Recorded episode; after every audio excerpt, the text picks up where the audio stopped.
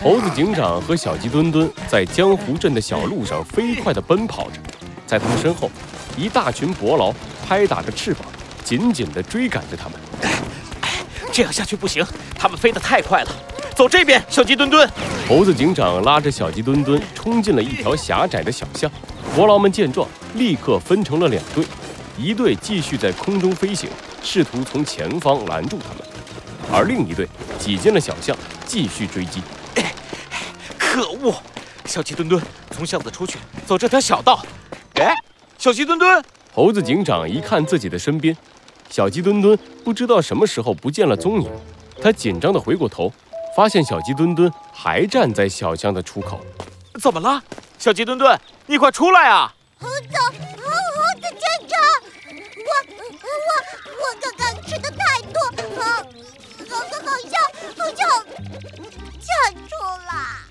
小鸡墩墩的大肚子结结实实的卡在了狭窄的小巷里，它拼命吸着气，试图收紧自己的大肚子，可是并没有起到什么作用。唉。小鸡墩墩，你最近吃的有点多了。等这次的事情过去之后，你真该减肥了呀！猴子警长赶紧冲了回去，用力地拽着小鸡墩墩，把他从小巷里一点一点地拉出来。而在小巷的另一头，已经有几只伯劳挤了进来，他们露出了锐利的爪子，对准了小鸡墩墩的后背。小鸡墩墩拼命地加快吸气的速度，伯劳们带着邪恶的笑容慢慢逼近。就在这时，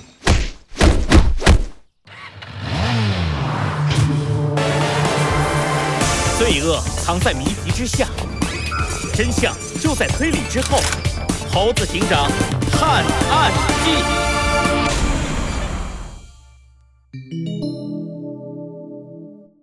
我自江湖来四。哎呦！伯劳们翻着白眼，软软的倒了下去。小鸡墩墩回过头。发现小巷的墙壁居然被拉开了，露出了一条隐蔽的通道。一个瘦弱的身影站在通道的入口。哎，是他，斑鸠。斑鸠的身上缠着几条绷带，他的手上拿着一根木棍。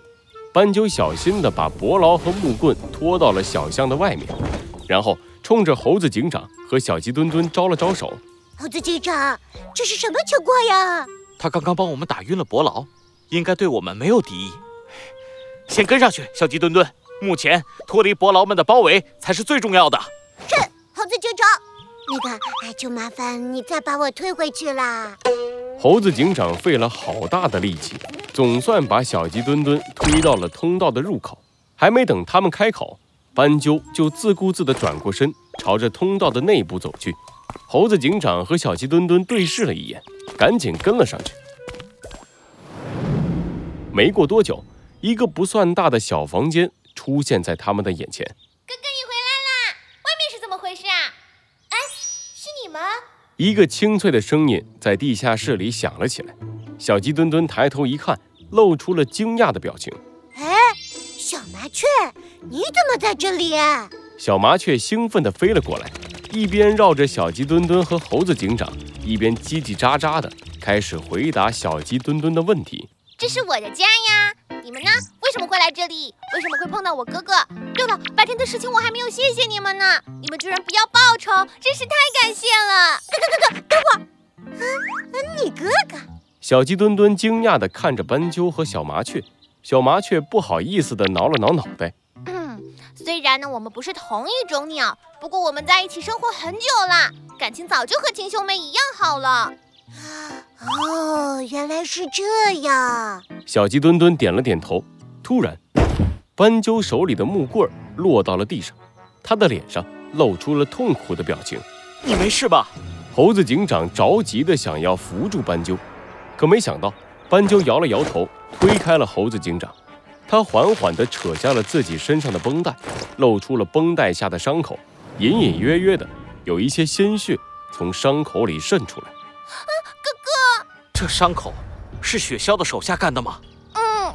小麻雀心疼地看着斑鸠，他把斑鸠扶到了床上，小心翼翼地帮助斑鸠处理着伤口。他们冲进我们家里，说有人救了哥哥，所以要付出报酬。我们没有东西给他，他们就拔了哥哥的羽毛。可恶！为什么会这样？猴子警长愤怒地看着斑鸠的伤口。江湖镇发生的事，让猴子警长和小鸡墩墩都难以理解。强大的动物肆意欺压弱小的动物，弱小的动物如果付不出报酬，就见死不救。江湖镇为什么会这样？其实这里一开始并不是这样的。小麻雀无奈地叹了一口气，它为斑鸠盖好了被子，把猴子警长和小鸡墩墩拉到一边，小声地说道：“江湖这一开始是一个很重感情的地方。”强大的动物也会帮助弱小的动物，只要一声谢谢，就是最好的报酬。可是有一天，雪橇来了，它带来了很多钱，很多很多钱。他用大量的金钱让其他的动物帮助他。一开始，别的动物不愿意收，可是时间长了，就有动物忍不住收下了雪橇的钱财。有了第一次。就有第二次、第三次，直到现在，收取报酬才帮助别人，变成了一件理所当然的事。强大的动物再也不愿意主动帮助弱小的动物，甚至以欺负弱小的动物为乐。所有强大的动物都变成了雪橇的手下，雪橇就像是这里的皇帝，而弱小的动物再也无法反抗，只能像我们这样，躲在阴暗的地方，苟延残喘。可恶！猴子警长用力地捶了一下墙壁，手上传来的疼痛让猴子警长稍微冷静了下来。突然，他的脑海中灵光一闪，发现了一些不对劲的地方。等等，小麻雀，在来到江湖镇的时候，我观察过，这里的动物自己种地，自己做衣服，自己摘果子吃，所有的一切都是自给自足。他们要钱，用来干什么呢？这个啊。他们拿到钱以后，就会向雪橇购买一种果酒。果酒？没错，雪橇的手下只要有钱，就会向他买果酒喝，直到把身上所有的钱都喝完为止。哦，对了，就是今天你们在学校的宴会上喝的那种。什么？猴子警长刚要继续说话，忽然他的嘴里瞬间充满果酒的味道，而猴子警长的脑海里所有的念头都在这一瞬间消失，剩下的。只有对果酒的渴望。果酒。